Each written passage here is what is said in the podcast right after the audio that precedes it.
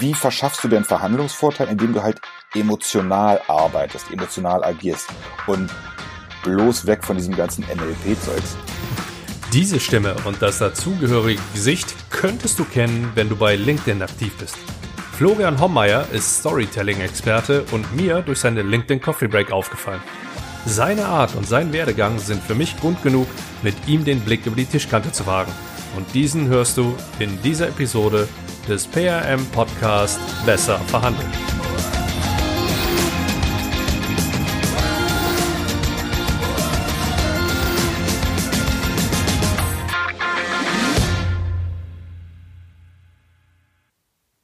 Hi und herzlich willkommen. Du hörst den PRM Podcast Besser verhandeln. Und mein Name ist Andreas Schrader. Wenn du hier zuhörst, dann kannst du von zahlreichen Tipps für deine Verhandlung profitieren. Allerdings solltest du dafür auch mindestens einen dieser Tipps in deine Verhandlung einbauen.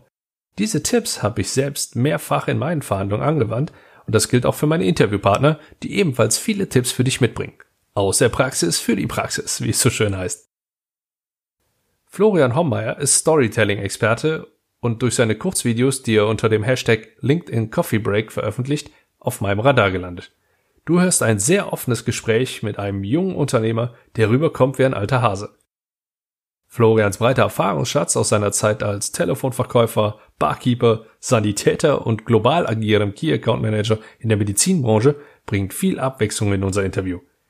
Neben den Learnings für deine Verhandlungen kannst du auch noch ein paar wertvolle Tipps rund um die Themen Marketing und Entrepreneurship mitnehmen. Wir sprechen über Angst und ein wenig Motivational Speech hat er ebenfalls für dich parat. Außerdem nutzt er eine Taktik, die sowohl beim Storytelling als auch bei Verhandlungen sehr wirkungsvoll ist.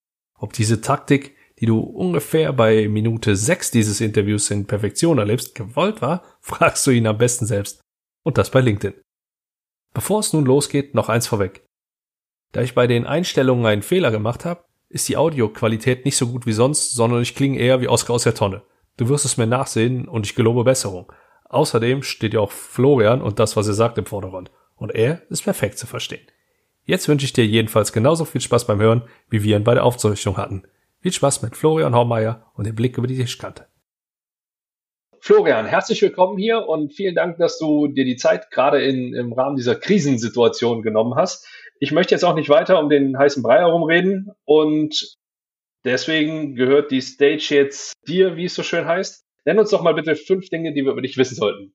Vielen Dank für die Einladung, Andreas. Fünf Dinge, die, über, die ihr über mich wissen solltet. Äh, mein Name ist Florian Hommeyer. Das ist die erste Sache. Ich bin B2B Storytelling Experte und LinkedIn Content Creator. Äh, das heißt, ich arbeite hauptsächlich mit LinkedIn oder auf LinkedIn und helfe dort Unternehmen, ihre Story selber zu verfassen und zu finden. Das sind schon vier Punkte, zu Punkt Nummer fünf ist es, ich bin heute das erste Mal im Podcast unterwegs. Das ist der fünfte Punkt. Von daher Neuland für mich. Ich lasse mich davon ein bisschen an die Hand nehmen und hier durch die ganze Geschichte durchführen. Bin gespannt, wie es wird. Ja, durch eine Geschichte durchführen ist, ist eine wunderbare Überleitung. Also schön, dass ich dich quasi hier im Podcast, jetzt würde ich schon fast sagen, entjungfern kann. ähm, das ist auf jeden Fall der, der Jungfernflug, nennen wir es mhm. mal so. Dann trifft man zumindest nicht in, in so die eine oder andere Richtung ab die dafür sorgen konnte, dass ich den nicht mehr als clean ja. definieren könnte. Gut. Florian, mhm. jetzt bist du ziemlich bekannt und verdienst auch dein Geld damit, Geschichten zu erzählen, um ja. es jetzt mal so zu nennen. Mhm. Jetzt beißt sich das natürlich so ein bisschen mit der Aussage, die ich vorher mal in einem Podcast getroffen habe, dass du halt in Verhandlungen nicht unbedingt Geschichten erzählen sollst, alles kurz und knapp auf den Punkt gebracht sein sollte. Mhm. Jetzt glaube ich allerdings, dass du in, auch in Verhandlungssituationen durchaus einen Vorteil haben kannst, wenn du eine vernünftige Story rüberbringst. Von daher meine Frage mal, was macht denn eine gute Story aus? Eine gute Story macht vor allen Dingen das aus, dass du das Erzählte direkt verstehst. Also klare Message, und zwar direkt verständlich auf den Punkt gebracht. Und das Ganze noch kombiniert mit emotionaler Verbindung. Das heißt, dein Gegenüber kann es nicht nur verstehen, sondern auch sofort zuordnen und äh, der ganzen Sache einen Wert zuordnen. Weil alles, was keine Emotionen besitzt, und das ist total egal, wo du es einsetzt, ob das nun Verhandlung ist, äh, ob das Sales ist, ob das Marketing ist, alles, was keine Emotionen besitzt, ist wertlos. Und das ist so der Grundsatz, der Grundansatz, warum Storytelling so verdammt effektiv ist und verdammt erfolgreich ist. Gut, wir in Deutschland, wir sind ja sowieso noch ein bisschen hinterher. Aber warum zum Beispiel in den USA oder ähm, ja doch in den USA und Kanada keine ja, Werbung, keine Verhandlung, keine Kommunikation mehr ohne Storytelling auskommt. Die haben es verstanden, dass sie äh, mit Emotionen deutlich mehr erreichen. Und jetzt, ja, so zwei Jahre nach dem amerikanischen Trend, kommen wir in Europa auch langsam auf den Zug und verstehen mehr und mehr, dass Storytelling extrem wichtig ist. Jetzt sind wir in im deutschsprachigen Raum stark davon getrieben, direkt zum Punkt zu kommen. Also mhm. Smalltalk maximal ein, zwei Minuten, alles darüber ist ja schon fast äh, einfach nur Geschwätze. Ja. Wie steigst du denn mit so einer Story ein? Wir brauchen ja immer eine Struktur bei allem. Mhm. Äh, und ich bin mir ziemlich sicher, dass es wahrscheinlich auch eine Struktur in, in so einem Aufbau von einer Story gibt, oder? Ja, auf jeden Fall. Du kannst, ähm, also Storytelling ist ja als, als solches, ähm, ja, ich sag mal, es ist, es ist halt, es wird als Geschichten erzählen in Deutschland ja übersetzt. Ne? Und dieses Geschichtenerzählen als solches ist ja schon negativ belastet. Ja, und wenn du jetzt rangehst, jetzt musst du da in das Geschichtenerzählen auch noch eine Struktur reinbringen, ist das relativ schwierig zu verstehen. Ich sag immer, erzähl's doch einfach ähm, oder erzähl deine Informationen, die du verbreiten möchtest, deinem guten Freund oder deiner guten Freundin. Ja, da gehst du auch nicht hin und erzählst äh, deine Episode von gestern Abend in, im Sinne, du warst in einer Bar und was, bist was trinken gegangen, hast jemanden kennengelernt und vielleicht ist das der Partner fürs Leben, du weißt es aber noch nicht, da würdest du auch keine 10-Stunden-Story draus machen. Sondern würdest du sagen, ey, du pass auf, äh, Andreas, ich war gestern in einer Bar, glaubst, mir, glaubst nicht, was mir da passiert ist. Da schaffst du schon den Spannungsbogen-Einstieg. Äh, Weil in dem Moment möchtest du als Zuhörer wissen, Mensch, was ist dir denn gestern Abend passiert? Und genau das ist der Punkt, wo dann die Story beginnt, wo du den, den Spannungsbogen aufbaust und dann dein Gegenüber dann neugierig machst, mehr zu erfahren. Und schlussendlich ist es genau ähm, das äh, Thema. Du musst Spannung erzeugen, dein Ge Gegenüber muss in interessiert sein. Das heißt, möchtest du eine Story erzählen, komm auf den Punkt und mach es spannend. Wie das funktioniert, überhaupt kein Problem, da kommen wir später zu. Aber entscheidend ist, du brauchst kein, kein Story-Gerüst oder kein, keine Anleitung jetzt im ersten Sinne, wenn du einfach nur was erzählen möchtest. Ja. Wenn du später ganz gezielt irgendwas mit deiner Story bezwecken willst, ja, dann ähm, solltest du den Konstrukt aufbauen und ganz klar definieren, was dein Ziel der Story ist. Aber bis dahin geht es einfach darum, erstmal zu erzählen und ins Erzählen zu kommen. Jetzt hast du auf deiner Homepage geschrieben, I think in pictures and stories. Ja. Das finde ich auch für, für Verhandlungssituationen halt wirklich hilfreich oder generell, wenn du, wenn du irgendwo eine Gemeinsamkeit halt herbeirufen möchtest. Mhm. Wie gehst du denn daran? Weil du hast ja mit Sicherheit auch Kunden aus den unterschiedlichsten Bereichen. Ja, also bei mir ist es grundsätzlich so, ich bin ein absolut stark visueller Mensch. Also wenn ich eine, eine Situation erzählt bekomme, dann habe ich sofort das Bild vor Augen dazu. Und da ist es total egal, ob du mir sagst, du bist äh, im Skiurlaub gewesen oder du hast neulich deinen Keller ausgerümpelt. Bei mir sind halt wirklich sofort die Bilder im Kopf. Und das meine ich mit diesem Visual Storytelling oder dass ich halt diese Bilder im Kopf habe. Das ist bei mir wirklich so, du erzählst eine Geschichte und ich habe das Bild im Kopf und genauso funktioniert es umgekehrt. Also ich versuche das Bild in deinen Kopf zu bringen, äh, so wie ich es erzähle. Also über Bilder merken wir Menschen uns einfach viel mehr Inhalte und viel besser Inhalte, als wenn wir einfach nur was lesen oder was, was sehen. Ne? Und deswegen sind ja zum Beispiel auch Videos so unglaublich effektiv. Hm, das ist ein, netter Heind äh, an, an der Stelle mit den Videos, denn äh, so bin ich tatsächlich auf dich aufmerksam geworden durch deine LinkedIn Coffee Break. ja. Die, äh, wie der Name schon sagt, du bei, bei LinkedIn immer, mhm. immer veröffentlichst. Kurze Frage an der Stelle. Was, was trink, wie trinkst du denn deinen Kaffee? Mit Milch. Mit Milch? Ja, ganz eine, genau. eine gewisse Kaffeespezialität oder einfach nur ganz normalen Kaffee? Ich bin totaler Filterkaffee-Freund. Marke ist total egal. also ich, wie gesagt, ich bin äh, der klassische Filterkaffee-Freund. Brühe den gerne frisch auf, aber äh, am, am, Nachmittag kann es auch mal der Siebträger mit einem entweder einem Crema sein oder einen spontanen Espresso. Also Kaffee geht immer, außer nach 17 Uhr. Das ist so mein Credo. Dann, ansonsten kann ich nicht schlafen.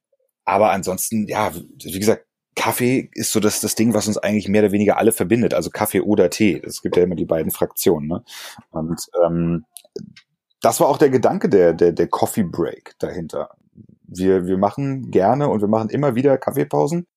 Und diese Kaffeepausen dürfen dazu genutzt werden, sich auszutauschen. Und du hast es gerade angesprochen mit LinkedIn. War das wirklich so eine Geschichte, dass ich mir gedacht habe, okay, es ist ein Business-Netzwerk. Dieses Netzwerk ist dafür da, um sich mit Leuten auszutauschen, um sich mit Gleichgesinnten oder Experten zusammenzufinden aus dem jeweiligen Metier. Und wo würde das besser funktionieren als in einer Kaffeeküche? Also ich weiß ja nicht, wie das bei dir ist. Ich habe früher, oh Gott, äh, das ist schon Jahre her, da habe ich mal in einem Großraumbüro gearbeitet für Telefonwerbung. Wir haben, ja, ja, es ist so die, die Jugendsünden, die man so macht. Und da haben wir äh, Klingeltöne verkauft. Nee, Lotterielose. Äh, noch schlimmer. Ah, okay. Ein, ein Schritt unter Klingeltöne. Und da, das war so, jeder hatte seinen Arbeitsplatz, jeder hat seine Listen da abtelefoniert und immer den gleichen Text und hast du nicht gesehen. Aber die wirkliche Kommunikation unter den Mitarbeitern stand, fand immer in der Kaffeeküche statt. Hast du schnell einen Kaffee gezogen, ne, und dann hat man halt da zwei, drei Minuten gequatscht, manchmal vier Minuten und genau das versuche ich in dieser LinkedIn Coffee Break auch weiter zu kommunizieren. Also die Erfahrung, die ich damals mit, oh Gott, 16, glaube ich, gemacht habe, äh, nehme ich heute in die Videos rein und denke, ey, genau, du hast, du hast als heutiger Mensch vielleicht nur zehn, fünf Minuten Zeit, wie auch immer. Und die Zeit sollst du doch nutzen mit einem kleinen Smalltalk, der irgendwo nett gehalten wird, sodass du sagen kannst, hier, alles klar, ich nehme wieder ein bisschen was mit. Und sei es nur Flurfunk.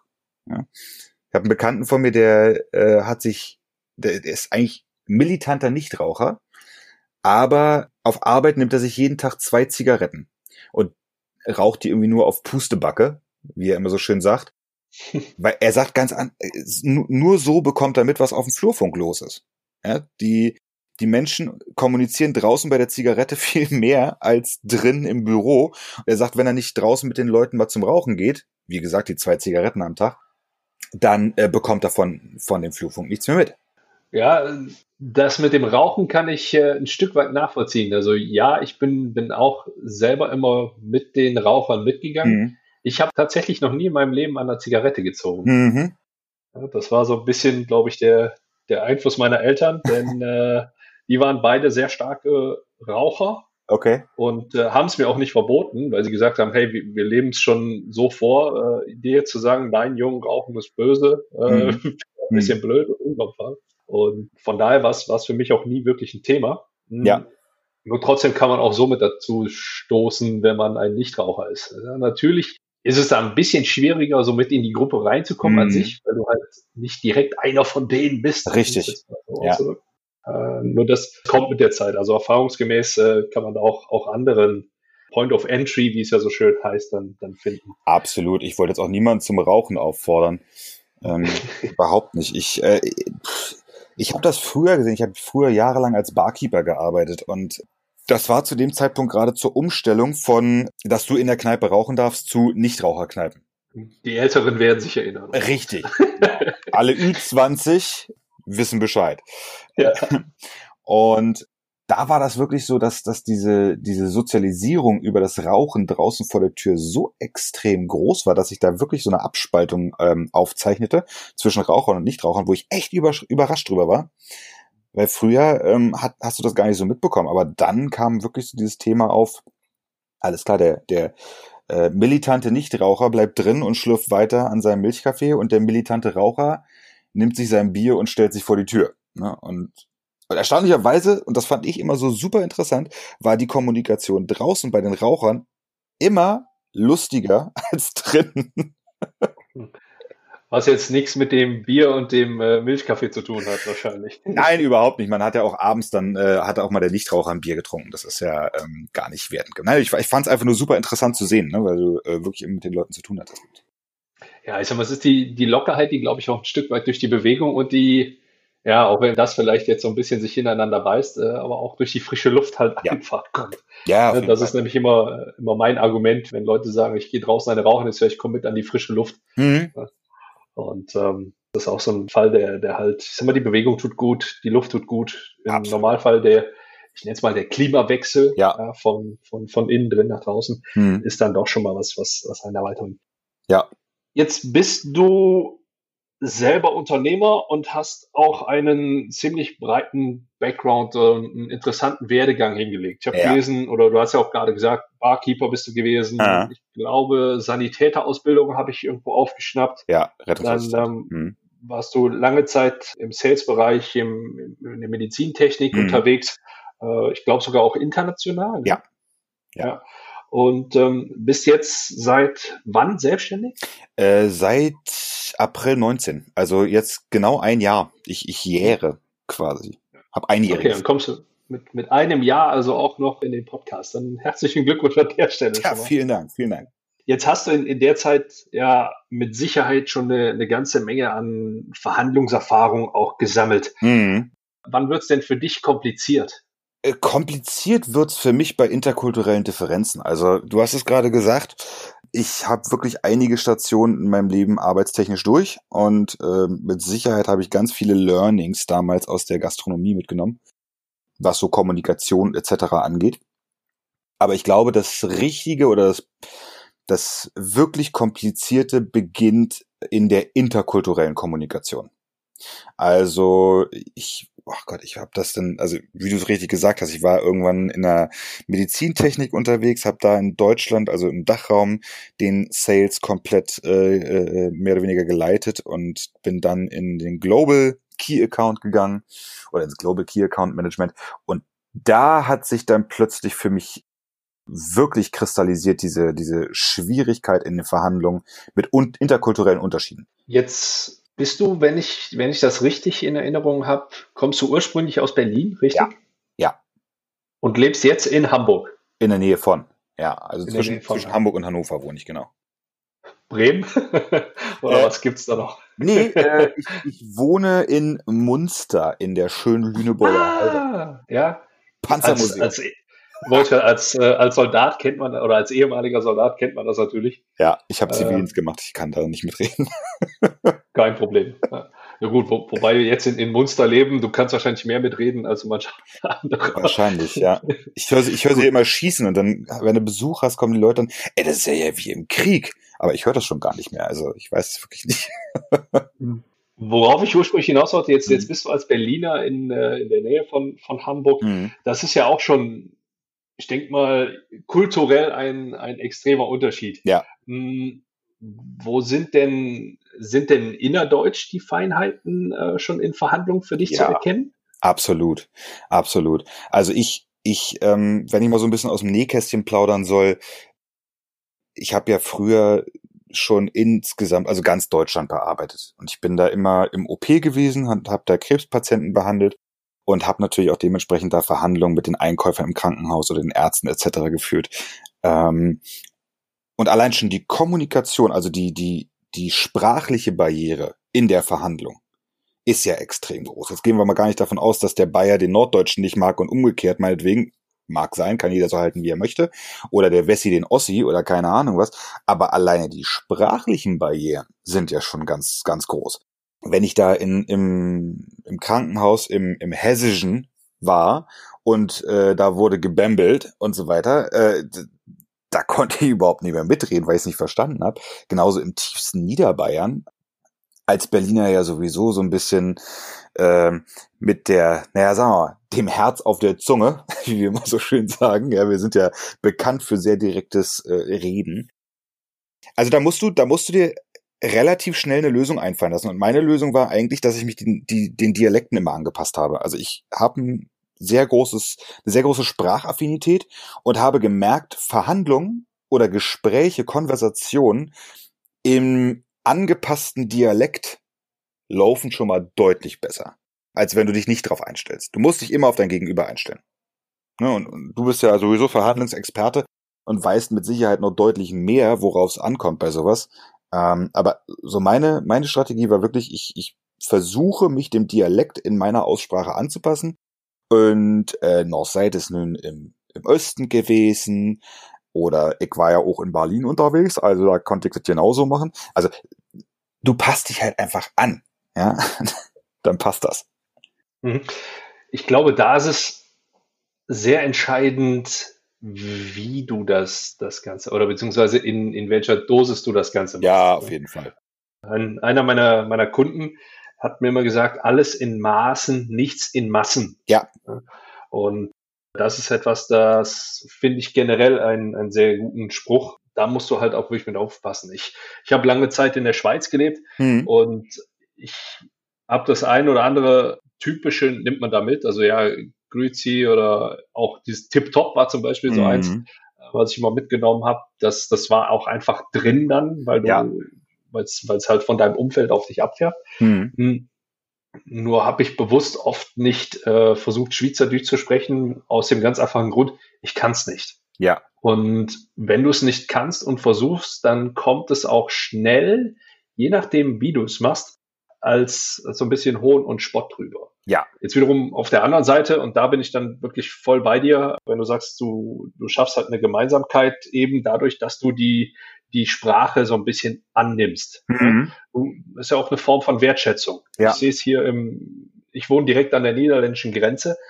Auf der anderen Seite der Grenze in den Niederlanden spricht so ziemlich jeder Deutsch. Ja hier auf unserer Seite findest du nur einen Bruchteil, die tatsächlich auch Niederländisch sprechen. Ja. Jetzt mag das natürlich ein bisschen mit dem Schulsystem und so weiter zusammenhängen.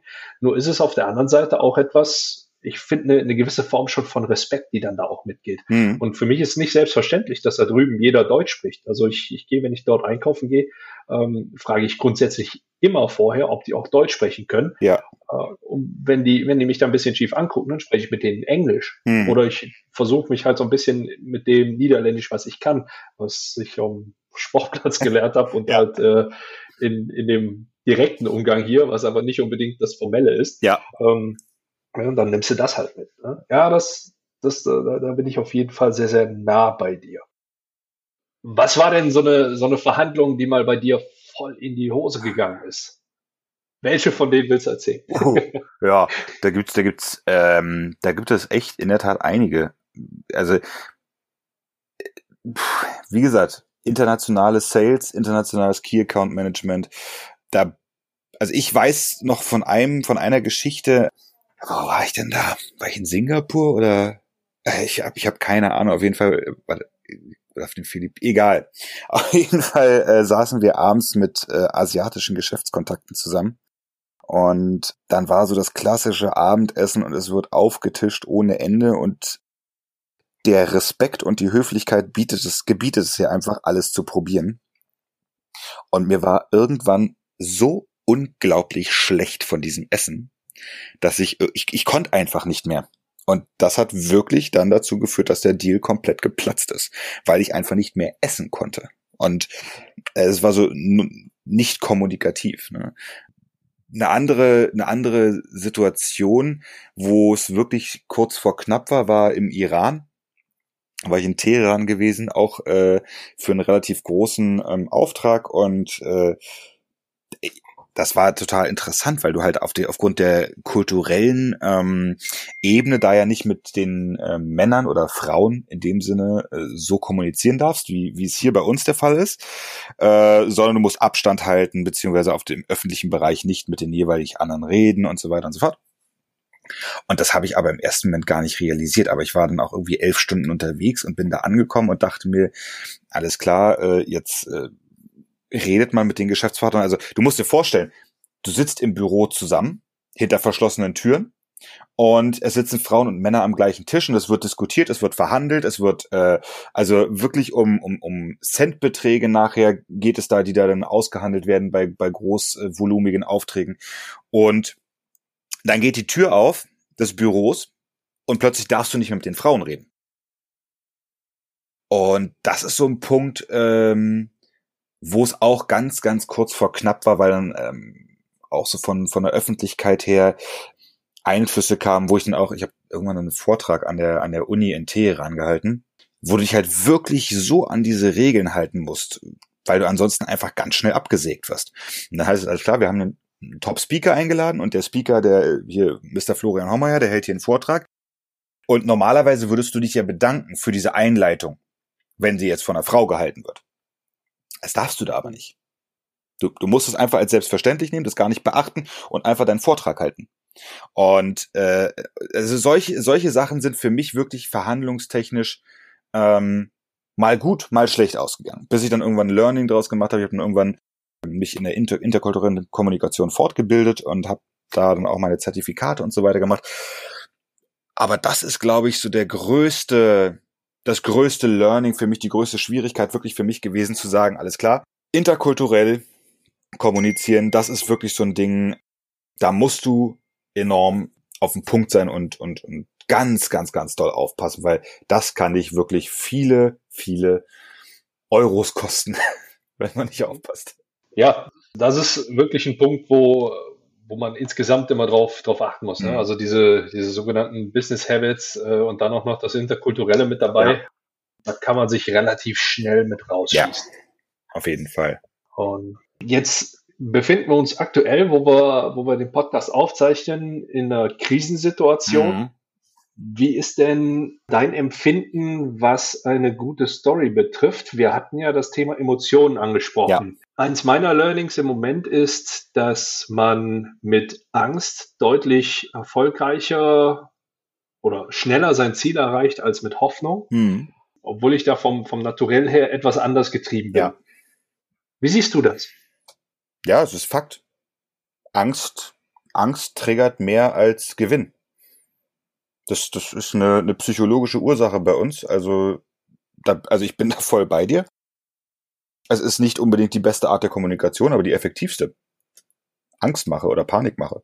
Das heißt, wenn du jetzt gerade in der, in der Unternehmenskommunikation unterwegs bist, ist ja die Angst leider Gottes einer der größten Verkaufsträger oder, oder das größte Verkaufsargument. Es ist total uncool, aber es ist leider Gottes so. Jetzt habe ich dich in, jetzt habe ich dich in deinen Videos, die meisten, die ich mir angeschaut habe, mhm. Ich kann mich jetzt nicht dran erinnern, dass ich da mal irgendwo oder dass du irgendwo bewusst auf so eine, so eine krasse oder klassische Angstsituation eingegangen bist. Also bei dir ist auch deutlich mehr, mehr Hoffnung, Lust, Freude, Hoffnung etc. zu finden. Mhm. Ich mache das subtiler. Lehnst. okay. Mag sein, ja. Oder ja, okay. Nein, es ist, es ist, es ist ja wirklich, also wie gesagt, Angst hat ja verschiedenste Arten und Weisen von, von Auftreten. Ja, es gibt ja nicht die Angst oder die, äh, äh die Bedenken. Angst ist ja ein vielfältiger ähm, Gegenspieler. Ja? Es ist, wir, wir brauchen Angst zum Überleben. Wenn wir keine Angst haben, dann würden wir uns auf die Schienen stellen und mal, ja, mal gucken, was passiert. Ja, und mhm. wenn der Zug dann kommt, oh, ja, Mensch. So. Also, wir brauchen Angst und Angst ist gut und Angst, glaube ich, rettet uns manchmal echt den Hintern, wenn es äh, hart auf hart kommt oder zum Beispiel in einer Verhandlung.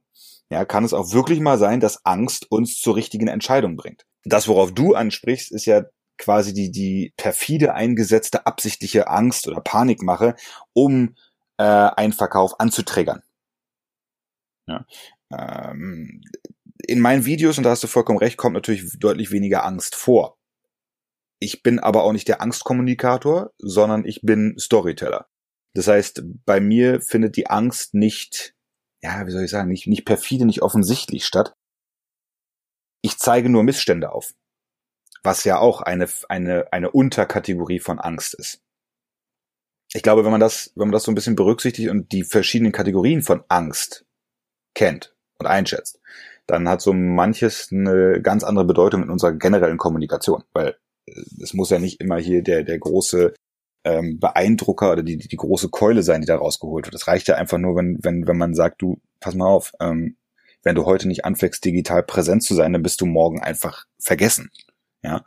Das, mhm. das äh, ist eine, eine grundbanale Aussage, aber sie trifft den, den, den, des Pudels Kern wie man so schön sagt. ähm, absolut. Ja, also hier, äh, wie man so schön sagt, hier Hammer auf den Nagel, hier, ach, wie sagt Nagel auf den Kopf, so rum. mein Gott, äh, ist Montag. Und, und, und das ist, das ist halt so die, die Art und Weise der Kommunikation. Also subtile Story-Kommunikation ist deutlich effektiver als, und hier kommt's hin, Hammer auf den Kopf, Taktik, ja, oder Knüppel auf den Sack, wie auch immer man es nennen möchte. Brechstange hilft halt einfach nicht. Und dieses, da be also bewegen wir uns so ein bisschen in den Bereich Marketing und Werbung. Ähm, diese, dieses klassische Dauerbeschallen mit Werbung funktioniert bei uns nicht mehr, sondern wir müssen uns subtil andere Wege der, der Werbung heraussuchen und die dann dementsprechend anbringen. Äh, ein, ähm, ein ja, ich, ich, ich sag's immer, dieses klassische BMW-Ding, Freude am Fahren oder bei äh, Audi ist es Vorsprung durch Technik oder äh, es gibt ja verschiedenste Anbieter von, von, von Autos und Werbung und so weiter. Die haben gelernt, dass Dauerbeschallung irgendwann den, den Vorteil bringt, dass du in die Gehirne der Menschen eingebrannt wirst. Allerdings, oh, allerdings, ich stehe gerade an Seitenbacher. Ja, ja, genau, genau. Unglaublich negativ belastet oder behaftet, diese Werbung, aber auch unglaublich präsent hat den, den großen Vor-Nachteil, alle kennen dich, aber keiner kauft dich. Wobei das ja auch wieder das Ding ist, wie mit der Bravo damals. Keiner hat sie gekauft, aber alle wussten, was drin steht. Mhm. Ähm, und, und das ist, das ist eigentlich genau das Ding. Also du musst, es, es geht heute nicht mehr darum, der Erste im Markt mit irgendwas zu sein, sondern du musst der Erste im Kopf der Menschen sein. Und ähm, das, das funktioniert, funktionierte damals über Dauerbeschallung und wenn du mich hauptsächlich, also wenn du mich 10.000 Mal am Tag hörst, dann bin ich so weit in deinem Kopf drin, dass du mich dann auch irgendwann kaufst. Während heutzutage halt Emotional Skills, also Verhandlungsgeschick, zwischenmenschliche Beziehung und so weiter und so fort, viel mehr ausschlaggebend sind für Kaufverhalten, für, für generelles Verhalten, zwischenmenschliches Verhalten etc., als äh, eine Dauerbeschallung, also eine Dauerpräsenz. Ich, ich, ich kann als, als Key Account Manager beispielsweise heutzutage deutlich mehr präsent bei meinen Kunden sein, indem ich punktuell Aktionen setze, die über ein gutes Storytelling beispielsweise verpackt sind, als wenn ich jeden Tag bei meinem Kunden anrufe und frage, so, wie geht's dir denn, lieber Kunde? Was brauchst du denn heute? Äh, kann ich was für dich tun? Meine Kunden damals, die hatten äh, einmal im Quartal mit mir Kontakt, aber die haben sich gefreut und ähm, wir haben irgendwie eine halbe, dreiviertel Stunde telefoniert oder auch mal eine Stunde aber ich war so präsent, dass da kein anderer in den Markt reingekommen ist, weil ich aber auch diese, diese Bindung mit den Kunden hatte. Ja, und ich glaube, das ist, das ist der große Unterschied. Und das kann man natürlich auch super zurückführen auf das, auf die Verhandlung, die wir führen, ähm, oder die wir geplant haben zu führen. Wie verschaffst du den Verhandlungsvorteil, indem du halt emotional arbeitest, emotional agierst und bloß weg von diesem ganzen NLP-Zeugs, sondern ehrliche Kommunikation ehrliche, emotionale Kommunikation und wirklich klare Message von Anfang an verständlich, ohne irgendwie äh, viel Larifari drumherum zu machen. Jetzt habe ich aber lange gequatscht. ich ich habe gerade nur mitgeschrieben, weil emotional, ehrliche Kommunikation weg von NLP, das ist cool. ja, manchmal überkommt es mich, dann quatsche ich ja so lange. Ja, kein, kein Problem. Wenn es mir zu lange wird, dann unterbreche ich dich. Ausgezeichnet. Nein, aber das ist zum Beispiel auch, äh, auch schon mal, leite ich schon mal, schon mal gerne draus ab, ein Learning für deine Verhandlung. Ähm, wichtig ist auch, dass du dein, dein Gegenüber halt am, am Reden hältst. Ja, dein eigener Redeanteil sollte sehr, sehr gering sein. Ja. No 90 Prozent vom Storytelling sind Story Listening.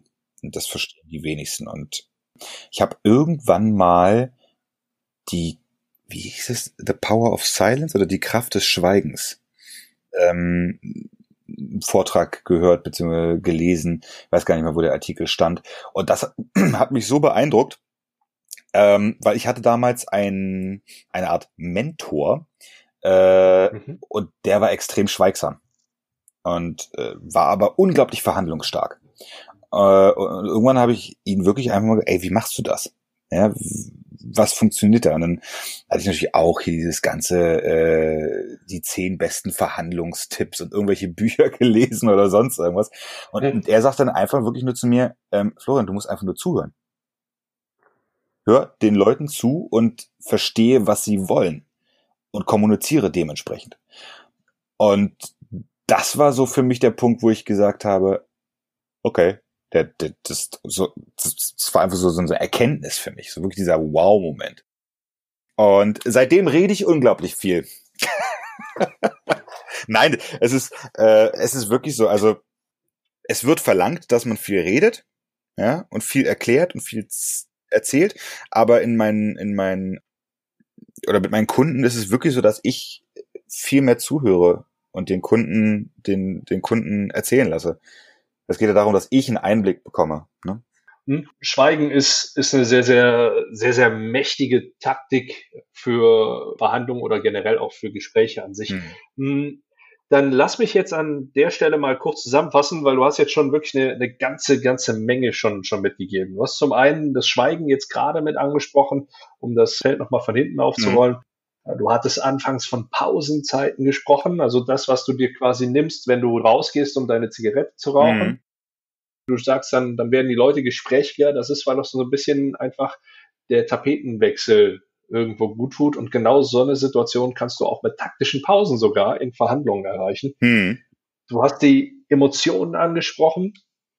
Ja. Da sprichst du, sprichst du mir aus der Seele. Das ist einer der, der Punkte, wo ich zum Beispiel sehr, sehr stark drauf Wert lege, denn du verhandelst mit Menschen. Ja. Menschen bestehen aus Emotionen. Es gibt keinen Menschen, der eine Emotion ausblenden ja. kann. Und genau das ist halt auch der Punkt. Und deswegen sind auch die in Anführungszeichen Geschichten, was ja nicht bedeutet, dass du einfach irgendeinen Quatsch erzählst, mhm. sondern das kann ja durchaus schon Substanz und, und sollte auch der Wahrheit entsprechen, zumindest in Verhandlungen, was du da von dir gibst. Aber nichtsdestotrotz, wenn du das Ganze emotional verbindest, wirst du deutlich schneller ein vernünftiges Ergebnis oder beziehungsweise das Ergebnis, was du dir vorges was du vorgesehen hast für deine Verhandlung, halt auch erreichen. Ja, ja, ganz genau. Du sagst, du, du kommst schnell auf den Punkt. Mhm sowohl bei deiner Story als auch in, in Verhandlungen. Das ist, glaube ich, zum einen so ein Stück weit auf unser, ich nenne es mal, unser Deutschsein zurückzuführen. Hm, denn ich kann mir auch gut vorstellen, die interkulturellen Schwierigkeiten, die du angesprochen hast, die für dich immer die Herausforderungen in Verhandlungen gewesen sind, basieren vielleicht auch so ein Stück weit darauf, dass du, ja, ich will jetzt nicht sagen, ungeduldig wurdest, nur weil es halt einfach eine andere Vorgehensweise ist als das, was wir so ein Stück weit hier in, in unserem Kulturkreis mit in die Wiege gelegt hatten. Ich glaube, das hat eher ein bisschen was mit Unsicherheit zu tun. Also ich, ich glaube, wenn wir uns auf ein ähm, Terrain bewegen, wo wir uns nicht auskennen, dann werden wir unsicher und fahrig. Und das ist so der Punkt, wo ich dann halt durch dieses, durch dieses interkulturelle Kommunikationstraining unglaublich sicher geworden bin ganz anders auftreten konnte, weil ich mich halt einfach in dem Bereich sicher gefühlt habe. Also ich habe mich dann ganz bewusst mit der Kultur beschäftigt, die mich da jetzt erwartet. Und äh, mhm. also wenn und wenn es irgendwie so ein Ratgeber äh, Philippinen ist, die du halt auf den 13 Stunden Flug dahin liest, ja, dann weißt du mhm. Bescheid und äh, dann machst du halt, dann machst du halt gewisse Sachen nicht, also oder in, in, in muslimischen Ländern, dass du dann halt die nicht die linke Hand benutzt und so. Also so Kleinigkeit. Und, und wenn du dich dann dementsprechend vorbereitest und zuhörst, also den Leuten auch vor Ort zuhörst, die, wie sie erzählen, dann bist du plötzlich auf einer ganz, auf einem ganz anderen Level in deiner Verhandlung beziehungsweise in deinem ganzen Wirken. Und das ist halt so das Ding, wo ich sage, wenn man sich darauf vorbereitet, dann fällt diese Unsicherheit ab. Und wenn wir un, diese Unsicherheit ablegen, können wir halt ganz anders verhandeln oder auftreten oder wirken, als wenn wir etwas unvorbereitet ähm, nehmen. Ich glaube, bei dir ist es ja auch so, wenn du in eine Verhandlung reingehst, solltest du dich ja auch grundsätzlich vorbereiten darauf. Nicht solltest du, sondern das ist wirklich eins von den Punkten oder das ist wirklich einer der Punkte, wo ich sage, musst. Ja. Wenn du dich nicht vorbereitest, ist das einer der kapitalen Fehler und damit schon der Anfang vom Ende, wenn nicht sogar schon das Ende, bevor es überhaupt angefangen ja. hat. Ja. Hm.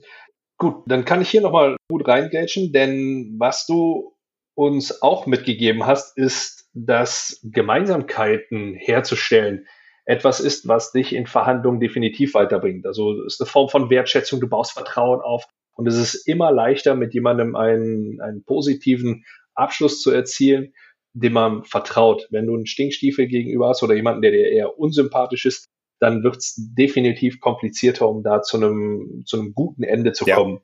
Ja. Last but not least hast du noch mal was angesprochen. Klar, Vorbereitung ist ein elementar wichtiger Teil. Den werde ich jetzt nicht noch mal großartig aufgreifen. Mhm. Da haben wir gerade schon sehr viel zugesagt. Das sind auf jeden Fall schon mal eine, eine ganze Menge Sachen, die wir jetzt hier aus der letzten ja, knappen halben Stunde da, da mitgenommen mhm. haben. Ähm, also dafür schon mal Danke an der Stelle. Sehr gerne.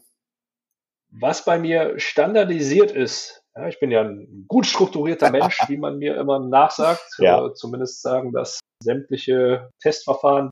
Mhm. Und das, was, was bei mir sehr gut strukturiert ist, ist der letzte Teil meines Podcast-Interviews. Ja. Und zwar gehen wir jetzt in einen sogenannten Deep Dive. Man muss dem ja immer einen wunderbaren Namen ah. geben. Ähm, bedeutet ganz kurz und knapp, es erwarten dich sieben Fragen, mhm. wozu ich gerne kurze Antworten, wenn möglich hätte. Ja. und da noch eine, eine, kleine Erklärung. Wie gesagt, ich äh, grätsch dazwischen, wenn es mir zu lang wird. also von daher keine Panik. Alles klar. Dann kommen wir auch direkt zum Punkt, mhm. wie, ja, wie, wie du es ja auch so, so gerne hast. Florian, worauf bist du stolz? Aus nichts das erreicht zu haben, was ich jetzt habe. Ganz kurze Antwort. Ne? Ähm, nein, es ist wirklich, also hätte mich jemand vor zehn Jahren gefragt, was machst du in zehn Jahren? Ich hätte niemals gedacht, alles klar, ich habe meine eigene Firma und äh, ähm, oder mein eigenes Unternehmen und verdiene damit meine Brötchen. Niemals. Mhm. Auf keinen Fall. Akzeptiert. Auf was kannst du am besten verzichten? Ich mach dich reich über Nacht, Typen. Ich, also das ist, das ist wirklich so, also, nee, nee, ähm, Unwahrheiten. Lass, lass es uns so sagen, Unwahrheiten. Ich, da, da kann ich super drauf verzichten. Wenn du ein Problem mit mir hast und wenn du, wenn ich irgendwas falsch gemacht habe oder sonst irgendwas, dann sag es mir auf den Punkt. Aber irgendwelche Unwahrheiten, da kann ich am besten drauf verzichten. So, so. Also keine klare Kommunikation. Ja. Hm, okay. Und wer oder was inspiriert dich? Peter McKinnon. Fotograf, äh, YouTuber, Influencer ist er nicht wirklich, aber er ist halt einfach eine relativ große Größe auf YouTube ähm, und äh, unglaublich menschlich bei all dem, was er tut. Unglaublich hilfreich mit den Tipps, die er for free anbietet. Und eine Person, die ich unglaublich gerne mal treffen würde und äh, äh einen Kaffee mit ihr trinken würde. Übrigens auch ein riesengroßer Kaffeeliebhaber. Und wie bildest du dich weiter? Lesen, Fragen. Das sind so die beiden großen. Also ja klar, ich gehe auch auf Seminare, ich gehe auch auf ähm, Workshops oder ich bin auch zertifizierter Trainer, also ähm, habe da auch meine Akkreditierung und so weiter und so fort. Aber wie bilde ich mich fort, ist wirklich, äh, ich lese sehr viel, also klar Fachliteratur, aber ich ähm, frage einfach wenn, wenn, wenn mich was interessiert. Also jetzt zum Beispiel, so, wenn, wenn wir uns über die Verhandlung unterhalten wollen würden und ich wüsste nicht, worauf es ankommt, da würde ich jetzt sagen, ey Andreas, ich habe da mal eins, zwei Fragen, hast du mal zehn Minuten für mich? Was liest du aktuell? Ähm, ich lese aktuell meinen Simson-Ratgeber. okay. ja. Nicht schlecht. Hm, was würdest du dir selbst zu Beginn deiner Karriere raten? Mehr machen. Mach noch mehr. Also darf ich da ganz kurz ausholen? Habe ich, hab ich äh, drei Minuten? Ja. Okay. Ich, ich habe meine mein Storytelling-Business ja, äh, ich habe das aufgebaut und das basiert auf Social Media und ich habe das wirklich ähm, von Grund auf wirklich aus dem Boden rausgestampft. Und dann habe ich mich mit gestandenen ähm, Unternehmensberatern unterhalten, die wirklich gesagt haben, Mensch, und nee, kannst du nicht machen und lass das sein oder arbeite erstmal eins, zwei Jahre kostenlos, mach dir erstmal einen Namen und so weiter. Ähm, und ich habe dann irgendwie gesagt, ja, nee, kann ich aber nicht. Ich, ich kann kein Jahr umsonst arbeiten. Das funktioniert einfach nicht. Und ja, als Vater von Kindern und so weiter und Familie und da, da hast du einfach eine gewisse Verantwortung zu tragen. Als Single kannst du auch mit einem Monat Toastbrot überleben. Und ich habe gesehen, oder dann habe ich einfach angefangen, meine, meine Videos auf YouTube, äh, auf, auf LinkedIn hochzuladen und ähm, war einfach nur aktiv. Ich habe jeden Tag Stunden da verbracht und meine Marke aufgebaut und so weiter und so fort. Und habe dann irgendwann angefangen, ich glaube so nach, nach, nach drei bis sechs Monaten irgendwann kamen so die ersten Feedbacks und die ersten Anfragen, ähm, was ich denn so mache und wie das alles ablaufen würde. Und ich glaube einfach, am Anfang habe ich mich noch selber so ein bisschen eingeschränkt aufgrund dieser Aussage von den gestandenen Unternehmensberatern, die ja gesagt haben, funktioniert nicht, lass das sein, mach lieber was Vernünftiges, geh zurück ins Festangestelltenverhältnis und so weiter. Mhm. Ähm, und hätte ich da sozusagen jemanden gehabt, der mir von Anfang an sagt, komm, Flo, mach mehr. Ja, du hast jetzt schon irgendwie eine Stunde oder zwei Stunden hier und hier verbracht.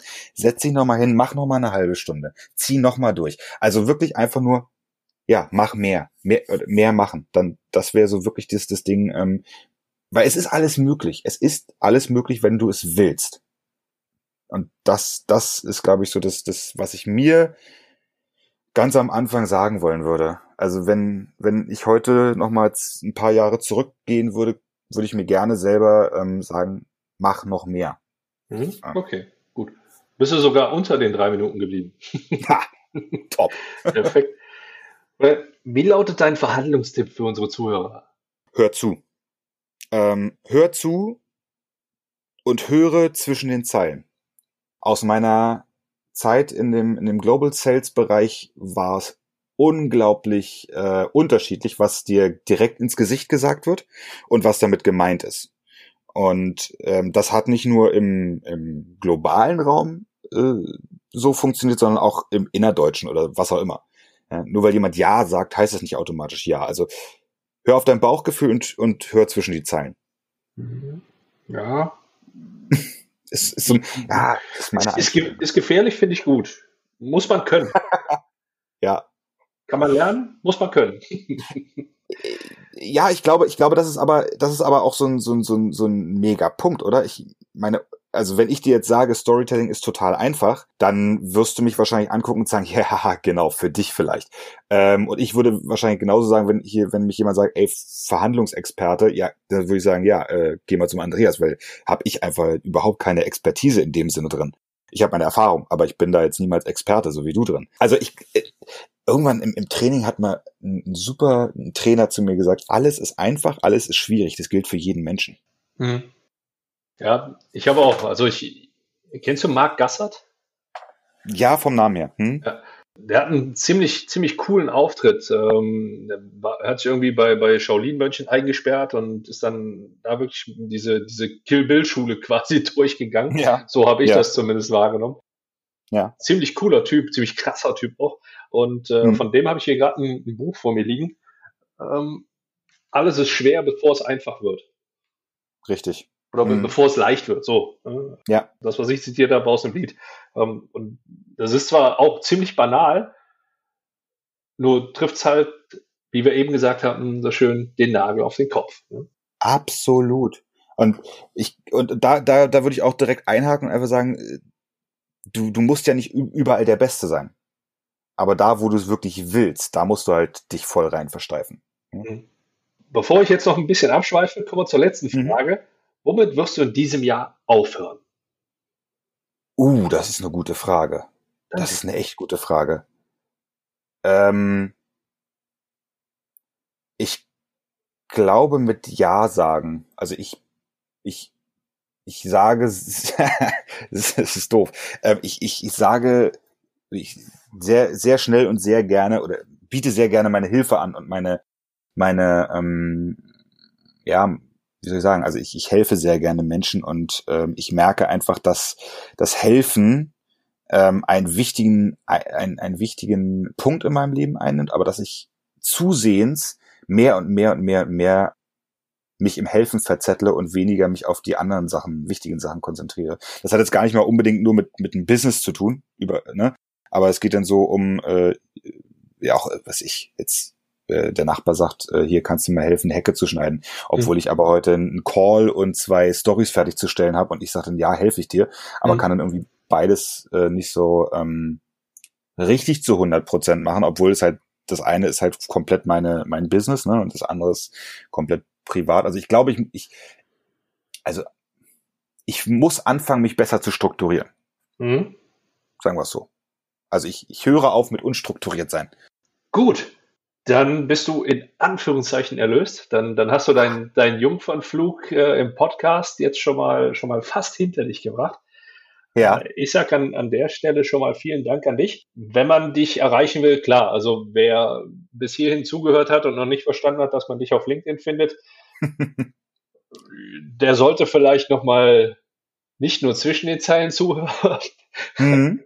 Ansonsten, dich gibt's jetzt mittlerweile auch komplett online. Also deine, deine Workshops gibt's nicht nur in, in Persona aktuell, ja, sowieso ja. nicht, sondern auch komplett online. Siehst du die in, in dem gleichen zeitlichen Rahmen durch wie die Präsenzworkshops? Äh, ein bisschen kürzer. Also grundsätzlich ja, ist der gleiche Zeitrahmen. Geplant ist es ein bisschen weniger. Also die Workshops waren normalerweise immer acht Stunden mhm. Präsenzworkshop. Online sind es jetzt sechs Stunden, aber ich habe äh, jetzt über die letzten Workshops schon gemerkt, ähm, wenn da nach, im Nachhinein noch eine Frage kommt, dann wird die auch noch voll und ganz beantwortet. Also ich bin dann auch acht Stunden online. Also zeitlich ist das komplett genau das Gleiche. Mhm, okay. Gut, ne? also das ist auf jeden Fall mal ein Punkt. Äh, ansonsten nochmal was aus, aus eigener äh, Sichtweise. Deine Homepage finde ich, finde ich richtig cool. Das ist, das trifft genau dieses auf den Punkt kommen. Also ist für mich ein, ein klarer Benchmark in dem Bereich. Mhm, Könnte gut sein, dass man da vielleicht äh, die ein oder andere Vergleichbarkeit in Zukunft erkennen kann, wenn man sich mal auf meiner Homepage dann tummeln wird. Ähm, ja. Das ist auf jeden Fall sehr cool. Also schaut mal rein. florianhommeier.com ist das, ne? Ja. Genau. Genau. Zusammengeschrieben. Wirklich cool, wirklich klar. Also das ist auf jeden Fall richtig geil. Ansonsten verknüpft euch mit Florian auf LinkedIn.